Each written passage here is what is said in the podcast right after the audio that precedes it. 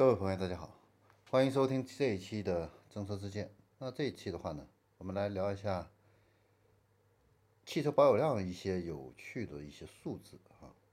那截止到今年的六月份啊，全国的这个机动车的一个保有量的话呢，达到了三点六亿辆。那其中的话呢，这个汽车呀是两点七亿辆啊，占这个机动车总量的百分之七十五。那新能源汽车的这个保有量的话呢，相比之下还是很少啊，只有四百一十七万辆啊，这跟两点七亿辆比起来的话呢，呃，这个连零头都不到啊。那新能源汽车的话呢，跟去年相比呢，增加了三十六万辆啊，增长了百分之九点四五啊。那今年上半年的话呢，汽车的一个新注册登记的话呢，总共是有一千零四十二万辆啊，所以说现在呢，这个汽车的一个呃销售的一个主力军啊，仍然是我们传统的这个燃油汽车啊，但是这个燃油汽车的一个销售量的话呢，呃，相比去年呢，呃，下滑的话呢，是比新能源汽车的话呢要更严重一些。然后我们再来看一下这个分层次的一个数据啊，这个分层次的这个数据的话呢，也是非常有意思啊。那全国的这个保有量超过一百万辆的这个城市啊，总共是有六十九个啊，比去年呢同期呢增加了三个啊，这说明呢这个城市呢也是在不断的发展啊，这个人口增加了，经济收入增加了，这个汽车的保有量的话呢也自然就增加了啊。那保有量超过两百万辆的话呢，呃，就是只有三十一个啊，只有三十一个啊，数量的话呢，比超过一百万辆的话呢就减半了啊。那超过三百万辆的话呢，啊，这个数量的话呢那就更少了，是十二个啊，是十二个啊。那这个保有量的一个排名的话呢，北京毋庸置疑啊，排名第一啊，超过了六百万辆。但是第二的话呢，呃，确实很多人想不到的，那有的朋友可能会想到是上海啊，这个也是一个人口大城哈，而且的话呢，这个经济水平啊也都比较高啊，但是很意外啊，上海没有排第二啊，深圳也没有排第二啊，广州也没有排第二，那第二是谁呢？成都啊，成都的这个汽车保有量的话呢，超过了五百辆。五百万辆，啊，呃，这个呢，应该说也也是近几年成都啊快速发展的这样的一个影射啊。那成都啊，在前几年房价呢还是几千块钱啊，到现在呢迅速破万啊，然后呢又开始摇号限购啊，现在呢成都呢已经成为西部的一个发展最快的一个城市。那现在呢，也是大学生啊毕业呢，这个首选的几个城市之一啊。那很多的一些跨国企业的话呢，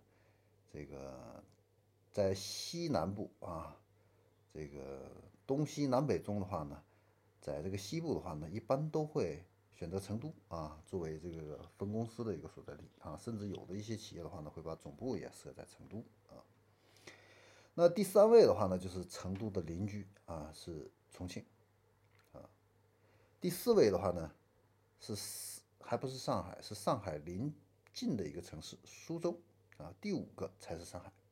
所以这个排的这个座次很有意思啊，但是呢，它也仔细想想的话呢，那它也确实是反映了我们这个呃经济的一个实际的一个发展的一个状况。你像苏州啊，苏州是这个。企业啊，工业企业特别集中的这样的一个城市啊，那它的这个货运车辆各个方面的话呢，保有量的话呢，呃，也都非常大啊，需求量也都非常大，所以它的这个机动车保有量呢排在第五位的话呢，这个是意料之外，但是也是情理之中。然后我们再来看一下统计的这个驾驶人员的一个数量。那现在的话呢，呃，全国的这个驾驶人的数量的话呢，是有四亿人啊，占这个机动车驾驶人数的百分之九十啊。嗯，所以的话呢，这个中国的汽车的这个工业的话呢，未来你说有没有上升的空间呢？从这个驾驶人数上来看的话，还是有这个上升的一个空间的啊。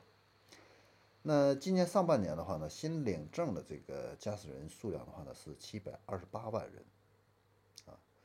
那年龄分布上来看的话呢，二十六到五十岁这个年龄段的话呢，呃，有一点五亿，占了百分之三十四。那三十六到五十岁的话呢，占了百分之三十八，啊，这个的话呢也是这个七十年代、八十年代是人口出生的一个高峰的一个阶段啊。所以呢，在这个年龄层的话呢，呃，人数呢比较多，这也是为什么现在豪华车卖的比较好的一个很重要的一个原因啊。因为这个在七十年代、八十年代的这一批人的话呢，他们呢购房的压力比较小啊，然后这个财富的这个积累的话呢，呃，也都更比现在的年轻人的话呢，实际上积累的会更多一些。啊，那现在的话呢，这个人口出生率呢在不断的一个下降啊，所以，呃，九零后啊、零零后啊，这个人口数量的话呢是急剧下降的。那再加上这个房贷的一个压力，它的购买能力的话呢，实际上也是在下降的啊。这也是为什么豪华车的话呢，呃，一直会保持一个正的一个增长啊，卖的还比较好。但是合资车的话呢，十万、二十万的这个车的话呢，呃，是处在一个下滑的一个状态，这个跟人口的一个结构也有一定的一个关系。好，那